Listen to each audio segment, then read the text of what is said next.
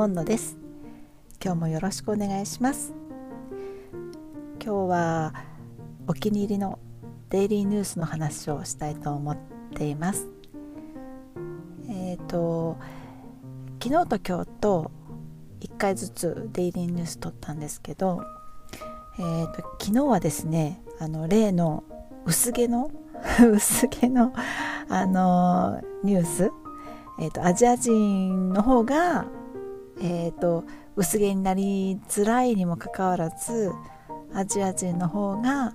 えー、と西洋人に比べて薄毛をすごく気にするっていうなかなか面白い話ですよね。私はすごい面白いなと思ったんですけどで、えーと、前回前々回かなお話しした時にその南アフリカの先生がすっごく面白いねってすっごい喜んでくれたのでじゃあ今回も女性の先生でと思ってでやっぱりちょっとノリがいいのでやっぱりアフリカの先生は傾向としてそうじゃない先生もいらっしゃるんですけど傾向としてそうなので今回もアフリカの先生でと思ってで結局、えーと、出てきたのがやっぱり南アフリカの先生だったんですけどちょっと年齢があの50歳ぐらいの先生で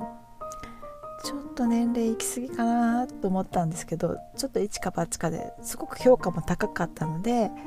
あじゃあと思って撮りました。ところがですねまあ良かったんです。先生自体はすごくよくって私の話もよく聞いてくださるし質問もすごく上手ですしやっぱりあの年配ならではのすごくあの何て言うんでしょう包容力っていうんですか本当母のような温かい感じであの迎えてくださってあの前回のそのそれでも30代の先生だったんですけどその30代の南アフリカの先生とはちょっと打って変わってなかなか落ち着きのある、えーと、レッスンだったんですけどただですねその薄毛の話が多分あんまりお気に召さなかったみたいなんです。やっぱりそういう人の身体についてあれこれ言うのって好きじゃない方ってやっぱりいらっしゃるのでもしかしたらうんと好きじゃなかったのかなと思うんです。でえっ、ー、とそうですね。最初に記事を読んだ時にあの私が一生懸命すごく面白い話ですねっていうふうに何回かあの消しかけてって言ったらちょっと言葉が悪いんですけどちょっとこうつついてみたんですけどあまり乗ってこなかったですね。そうね面白いわねみたいな感じで あれ？と思っていやあれ？って思ったんですけどあこの先どうしようかしらっていう感じになりまして。ででもまああのやっぱり先生なんでうまいことあの持ってってくださるにはくださるんですけれどもそうですね。なんか薄毛の話すごい面白いから薄毛の話でどんどんしたかったんですけどえーと、途中からそうだな。えっ、ー、と多分真面目な話もしたと思うんですけどえっ、ー、とねもうどうしてこう出てこないんですかねえっ、ー、とそうですねディスカッションのうん多分ディスカッションの話になった時にえーと、あんまりノリがよろしくなかったのでちょっと優等生チックな答えをしたんですよね。あのうん、あの薄毛になることによってその 良くない影響がその人にあると思いますか？みたいなことで「いやそれはあると思います」とかあの実際そのネガティブマインドになっちゃって、えーとかあと日本の日本にはそのえっ、ー、とカツラ？カツラであの頭を隠すっていうそのカツラの会社も結構ありますしみたいな話をしたらすごいびっくりされてますね。でで途中でえ、ー、とちょっと面白い質問をされましてえーと、あなたアメリカに住んでるって言ってたわよねっていうことであそうなんです。最初に冒頭にえっ、ー、となんでそういう話になったか忘れちゃったんですけどパンデミックの話になってアメリカはまあワクチンがこうどんどん浸透しててで私も2回打ったんでちょっと安心なんですっていう話をちょっとしてたんですね。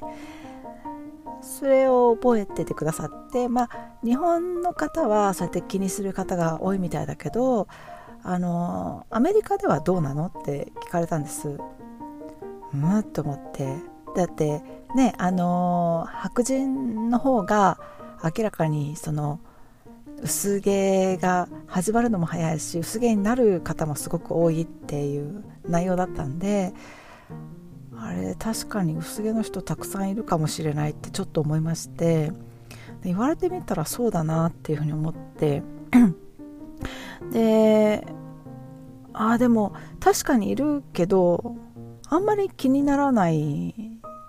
気にならないのは何でかなって思ったらおそらくまずブロンドってその髪の色？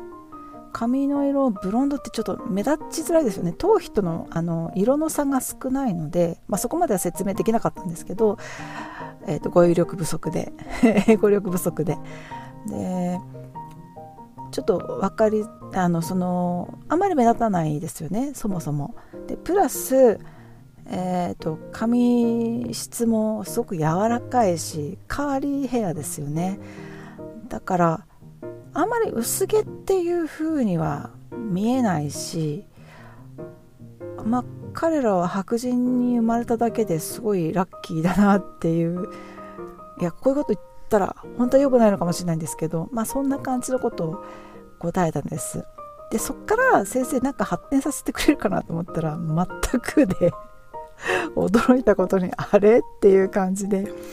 ああもう話が続かないなっていう感じだったんですけど。多分本当にあんまり好きな話題じゃなかったんでしょうね。で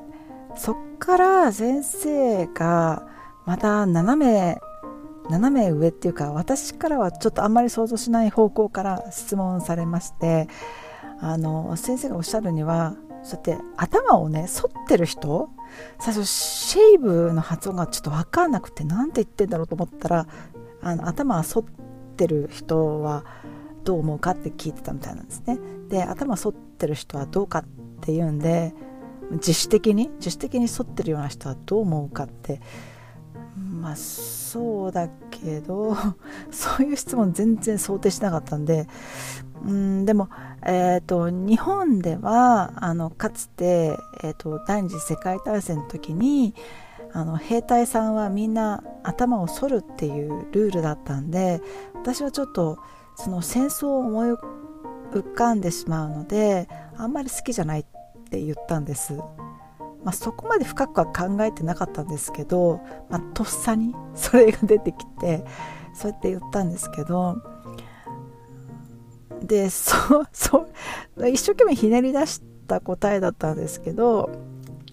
それもあんまりどうだったんだろうとりあえず質問してみたって感じだったんですかね先生的には。であの頭をえっ、ー、と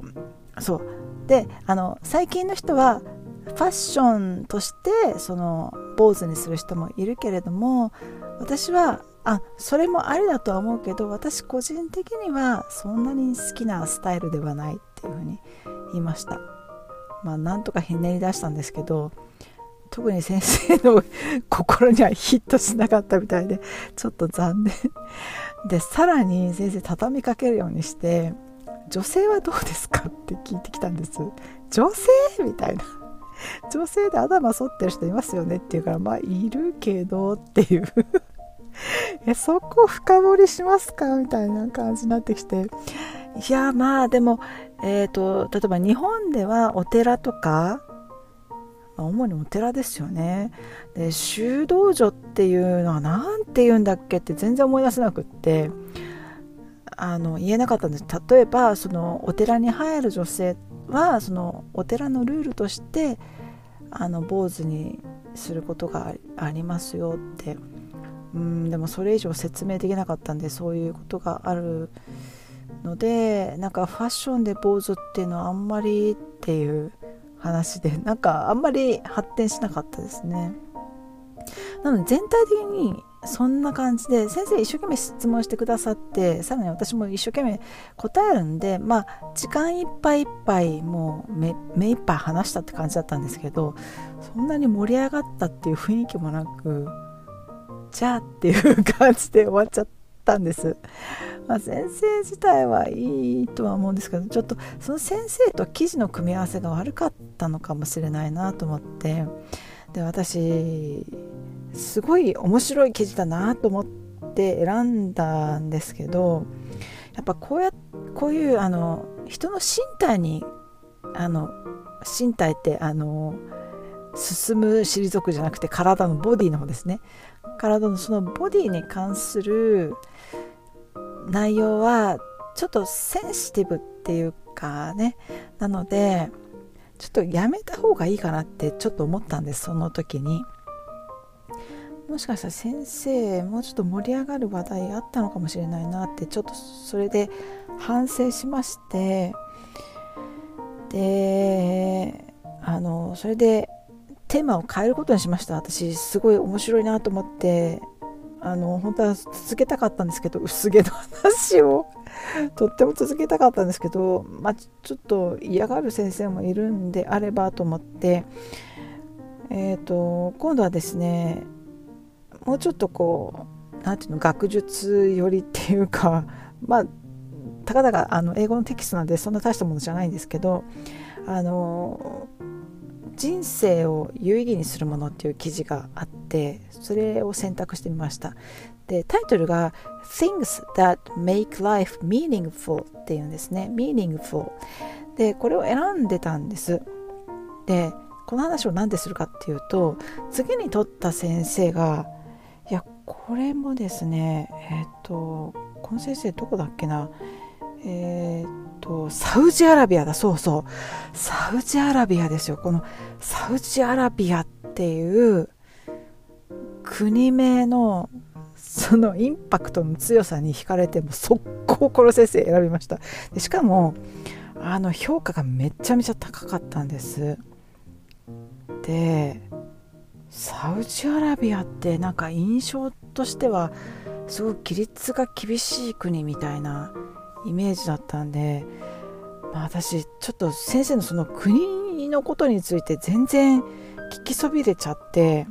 何も聞けてないんですけど、まあ、この先生ちょっとキープですね。すっごい良かったんです。しかもこの間のエジプトの先生もまあ面白かったんですけど、まあ、このサウジアラビアの先生はもう鉄頭鉄尾最初から最後まで素晴らしくって前フィリピンの先生で確かその言語に関するニュースであのフィリピンの男性の先生ですっごい良かった先生いたんですけどその先生と同じタイプでもうこうすごくいい質問してくださるんですよね毎回。なんかそうそう。でこっちの話もすごくよく聞いてくれてすごくよく聞いてくれたからこそ出てくる質問みたいなのをしてくださるんです。もうこれ傾聴ですよね。この先生もめちゃめちゃ良かったんですけど。であの今回選んだあの記事のタイトルがそのえっ、ー、とえっ、ー、と Make Life Meaningful だったんでで最初にあの自己紹介した時にあのあなたの名前の由来はって聞かれた意味は何ですかって聞かれたんです。えこんそんな意味とか聞かれたことなかったんですその自己紹介の時に。あ1回ぐらいあったかな。であのちょっとびっくりしてえ意味？と思って、まあ、確かに意味あるんであのその名前の由来とかまああの日本ではこういうふうに親はこういうふうにあの意味をつけて名付ける私の漢字にはこういう意味があるんだよっていう話をしたんですけどであのすごくあの面白い話だねっていうふうには言ってくださったんですけどどこまで 伝わったのかちょっと分かんないですけど。であの今回の記事がミーニングフルだからこの話を聞いたんだよって言われてわーおと思って。やもうその時点でもうキュンって キュンっていうかもう虜ですよね先生の、まあ、つかみがすごいと思いまして。まあすごかったですね。でえー、っと他にもその最初に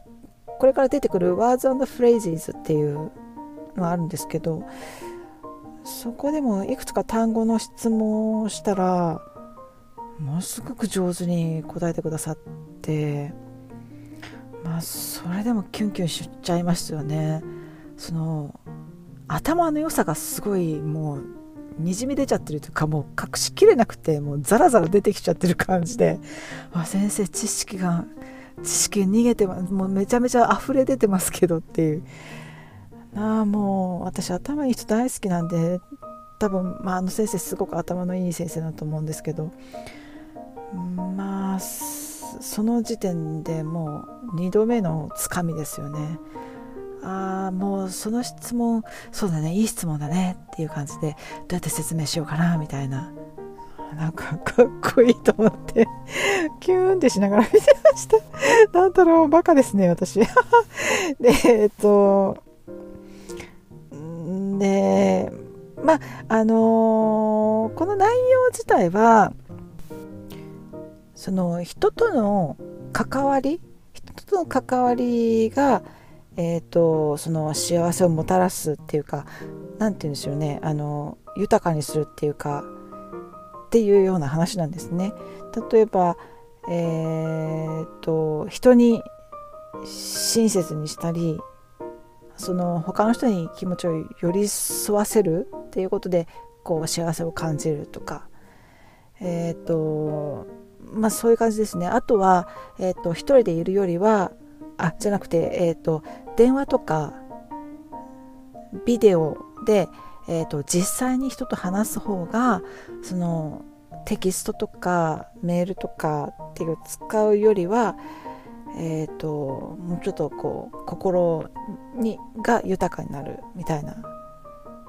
感じですね。一人で働くよりチームで働いた方がいいとか。なんかまあそういうような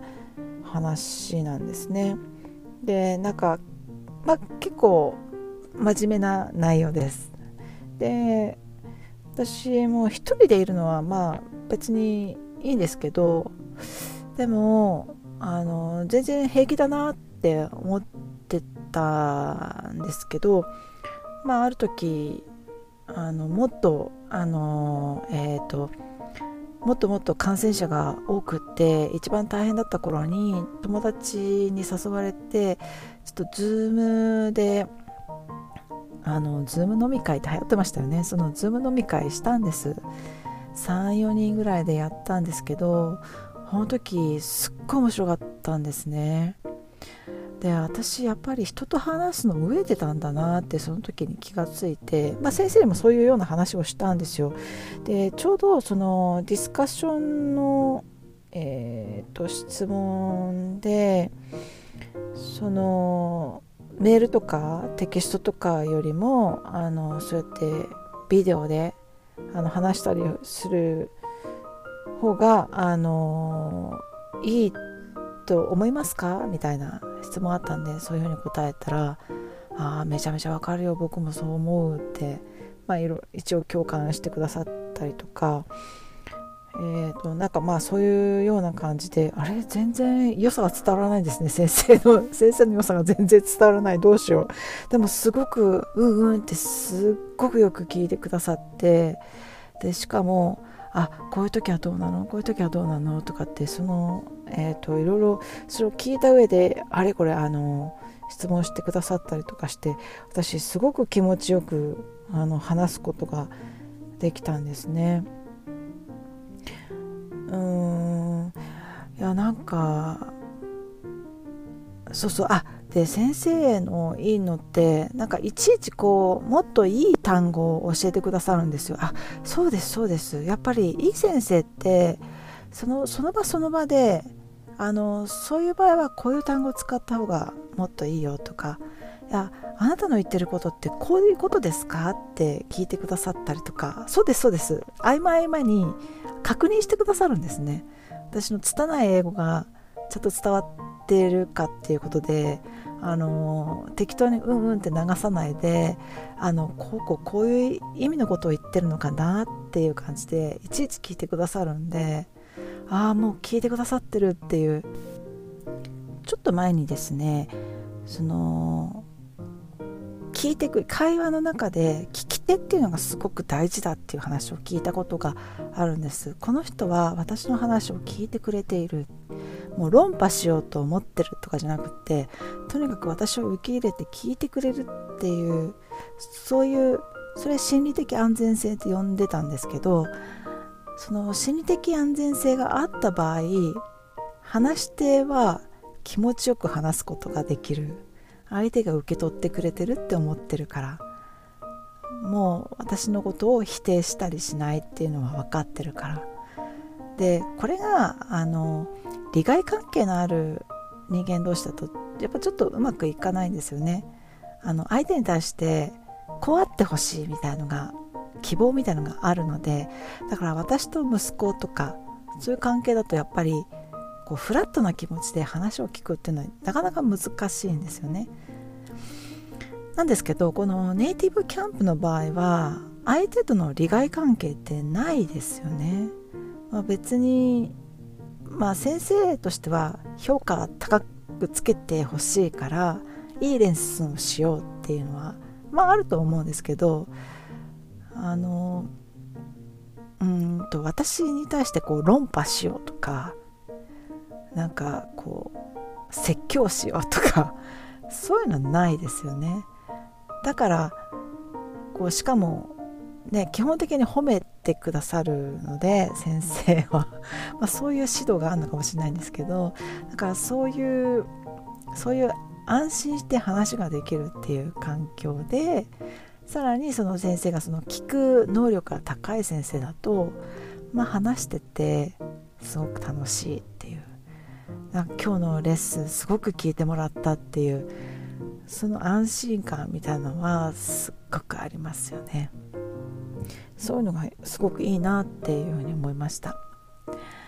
なのでこの記事であればまあどんなどんなあの心情の人でも、まあ、楽しく楽しいかどうかわかんないその相手によりますけどまあそれなりに全然興味がないっていう人間同士の話なんで、まあ、全然興味がないっていうことじゃないと思うのでこの記事をベースにまたちょっと何人かとレッスンしてみようかなっていうふうに思ってます。えっ、ー、となんですが、えっ、ー、と昨日もちょっとカラーの話をちょっと暗い話だったんですけどしたので、えーと、ちょっとその後いろいろ考えた結果、えーと、平日はもうカラーに集中して、まあ、なるべく早くステージ5までやっちゃおうかなってちょっと思っ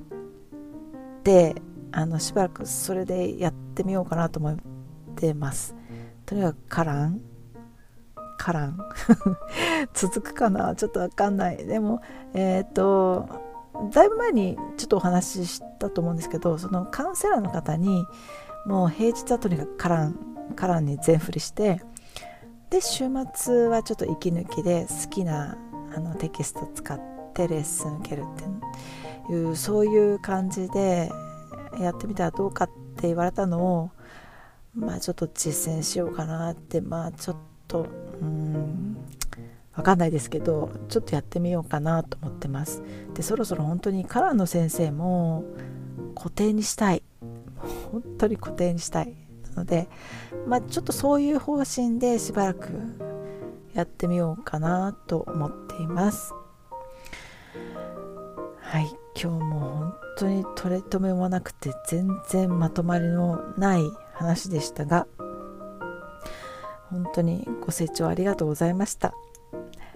これにて以上です。失礼いたします。